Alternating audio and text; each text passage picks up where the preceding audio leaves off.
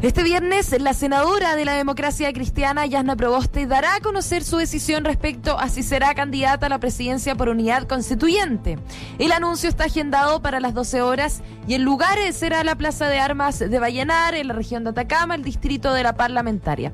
Recordemos que Proboste aseguró este lunes que van a hacer un anuncio respecto del tema electoral el viernes, es decir, hoy, una vez concluida la cuenta pública del Senado, una ceremonia que se realizó ayer y que produjo fuertes críticas por parte del gobierno quienes acusaron que la presidenta de la Cámara Alta, en vez de hacer un recuento sobre el trabajo realizado durante este último año, hizo su primer discurso de campaña.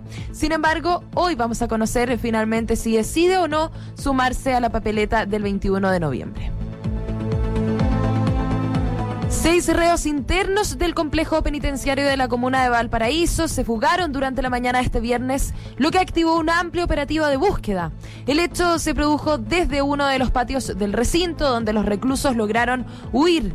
Uno de ellos presuntamente tenía un arma de fuego. Gendarmería informó que se ordenará el inicio de un sumario administrativo para establecer cómo ocurrieron los hechos que permitieron a seis internos que se fugaran desde el complejo penitenciario de Valparaíso. Además, reportó lo ocurrido al Ministerio Público y policías, quienes mantienen un operativo para lograr eh, dar con el paradero de los reclusos. El incendio Tamarack, que inició en California, cruzó hasta el estado de Nevada. Se trata del primer incendio de la temporada en cruzar la división natural entre estos dos estados. El Departamento de Bomberos en Nevada captó el momento en que miembros del cuerpo de bomberos conducían a través de ese incendio en medio de las brasas y de las llamas para evitar que se propague a las casas cercanas.